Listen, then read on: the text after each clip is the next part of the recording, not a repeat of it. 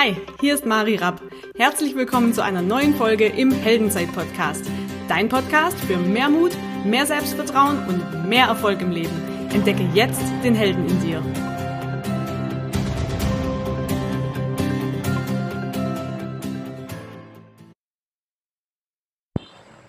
Hallo, schön, dass du wieder mit dabei bist. Heute geht es um das Thema, das mich schon echt lang beschäftigt.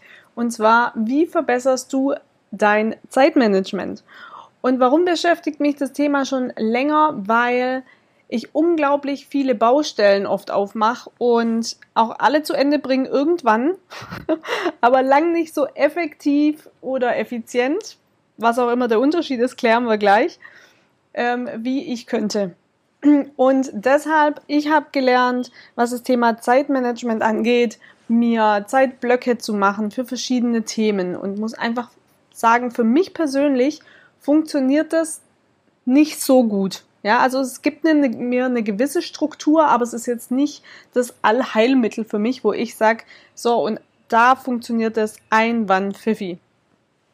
Deshalb habe ich angefangen, mir Gedanken zu machen über das Thema effektiv und effizient. Zunächst mal, was da der Unterschied ist. Und bin zu folgendem Schluss gekommen. Effektiv ist, also Effektivität bedeutet, die Dinge zu tun, die mich meinem Ziel näher bringen. Und effizient zu sein bedeutet, eine gegebene Aufgabe so ökonomisch wie möglich zu bewältigen. Also mit Minimum Aufwand, Maximum rausholen. Was die meisten nicht machen, ist erstmal die, äh, die effektiven Sachen. Also erstmal zu gucken, was muss ich denn überhaupt machen? Also welche Aufgabe ist jetzt dran, die mich meinem Ziel näher bringt? Und dann erst zu gucken, wie kann ich das denn dann effizient gestalten? Weil egal äh, wie unwichtig was ist, es wird nie wichtig, nur weil du es gut erledigst. Und Deshalb ist es im ersten Schritt immer unfassbar viel wichtiger, was du tust und nicht wie du es tust.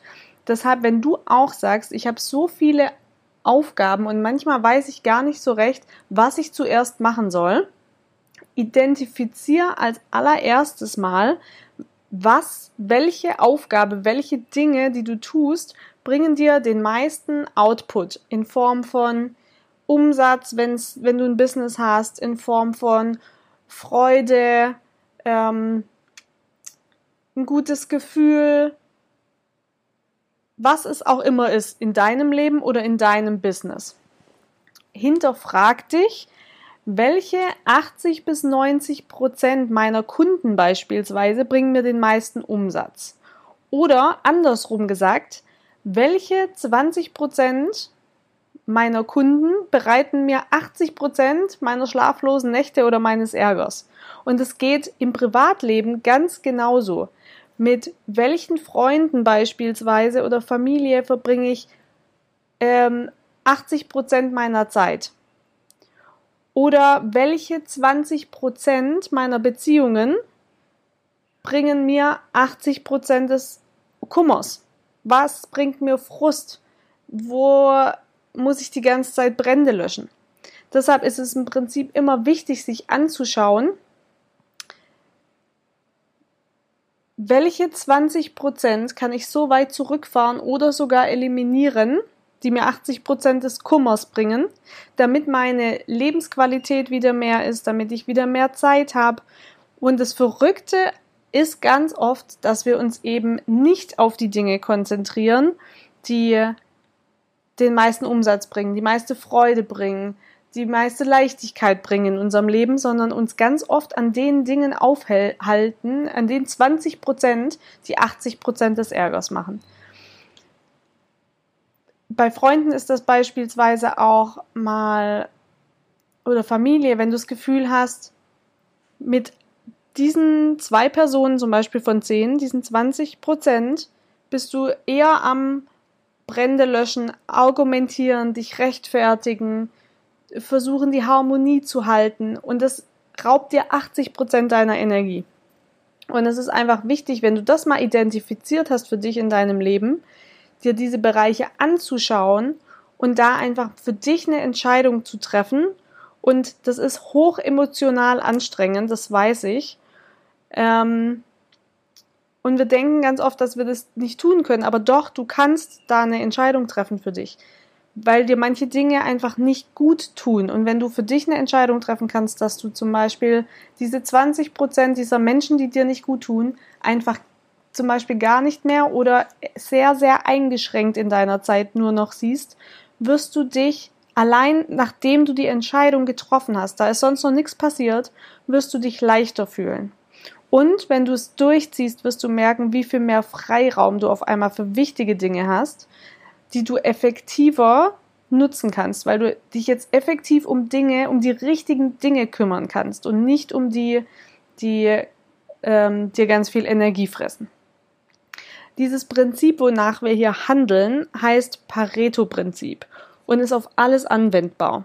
Und Warum ich das nicht gleich am Anfang der Podcast-Folge gesagt habe, ist, weil die meisten sagen ja Pareto, ja, das kenne ich schon. Oder viele.